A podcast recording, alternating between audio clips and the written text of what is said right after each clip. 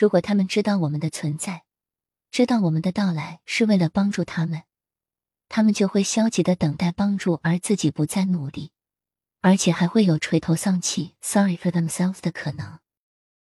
这些都反而会削弱他们努力生存的欲望。错误必须得到纠正，因此我们不时的得到允许或被建议去帮助他们，但绝不能把饭喂到嘴里。因为蓝星人类很健忘，那是一个有时称为忧伤的星球，the planet of sorrows 的星球。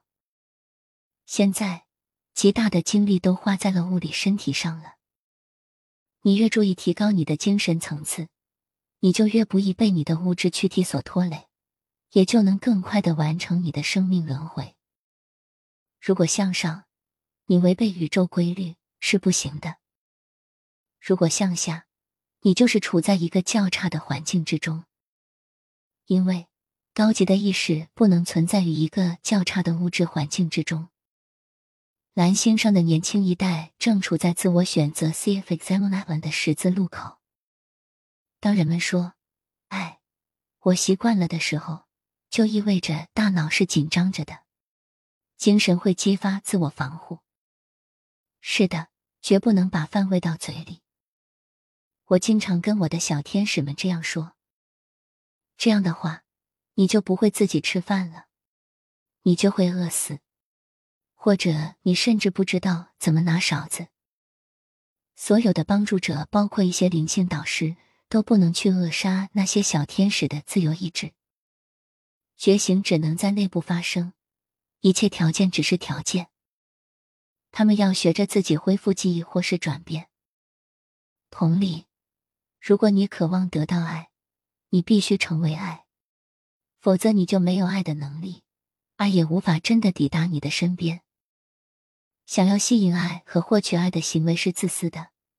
想我的，你无法得到爱，你只能成为爱，然后和爱在一起。所以，爱从来都不是得到的，爱就是爱，仅此而已。我们在帮助他人的时候。也要注意，不能剥夺他人的能力。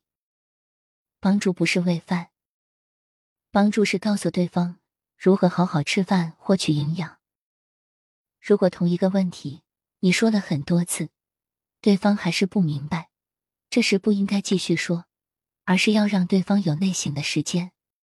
这意味着，他这时是吸收不了新的东西的，他必须把之前的内容先消化。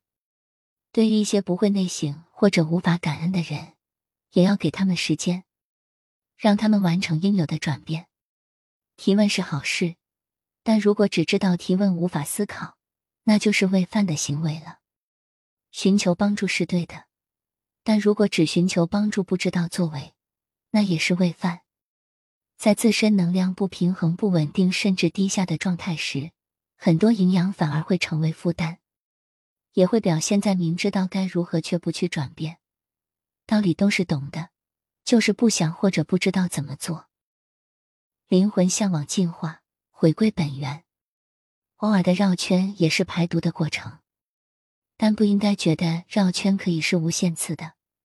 在每一次绕圈之后，你有没有一点点转变呢？要问问自己。同样的模式是宇宙对你的考验，当你完成的时候。这个考验就结束了，所以绕圈是考验，不是必须。